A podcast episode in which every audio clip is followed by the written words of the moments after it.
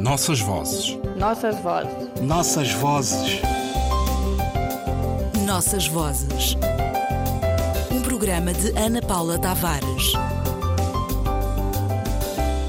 A literatura no mundo onde se fala a língua portuguesa. Angola, um caso singular.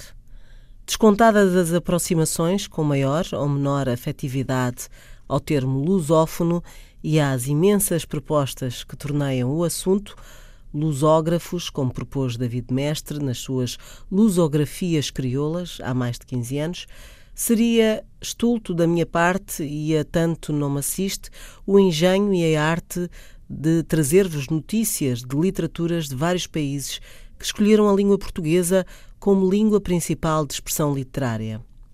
Limito-me, pois, a Angola, situação que conheço melhor, e gostaria de pensar convosco que o que me ocorre, em primeiro lugar, são nove anos de um desenvolvimento conturbado, caótico, injusto, mas sem guerra.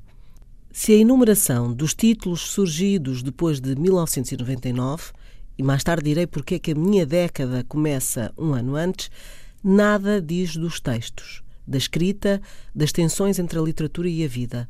Alguns trabalhos, pela sua singularidade, destacam-se pelas vozes singulares que trazem ao panorama das letras angolanas.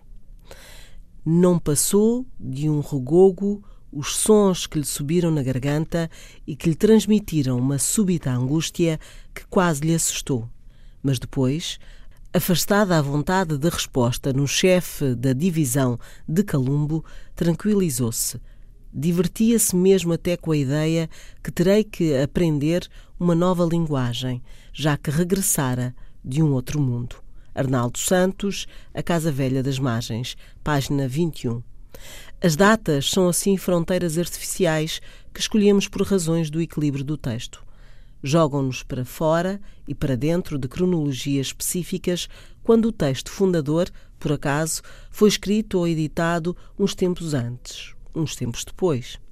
A fronteira da década, com os seus múltiplos significados, estilhaça-se nos meros dias ou meses que apetece manipular em nome de uma lógica nova imposta pela surpresa de encontrar quem escreve e constrói a narrativa que recupera vários tempos da memória coletiva e da literatura.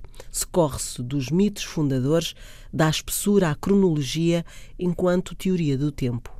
Em vez de dividir em períodos, a historiografia separa o passado do presente, como nos alerta Michel de Certeau, a literatura cria nexos, institui-se guardiã da memória coletiva. A história da memória coletiva pode ser retomada como um processo de produção cultural com a mediação de intermediários especializados em direção e uma recepção que dela se alimenta. Genealogistas, guardiães dos códices reais, historiadores profissionais instituem-se na memória da sociedade ao lado de mais velhos, adivinhos e são simultaneamente depositários da história objetiva e da história ideológica.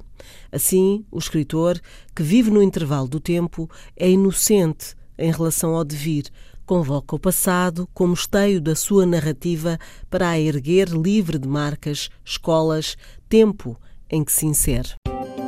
Nossas vozes. Nossas vozes. Nossas vozes. Nossas vozes. Um programa de Ana Paula Tavares.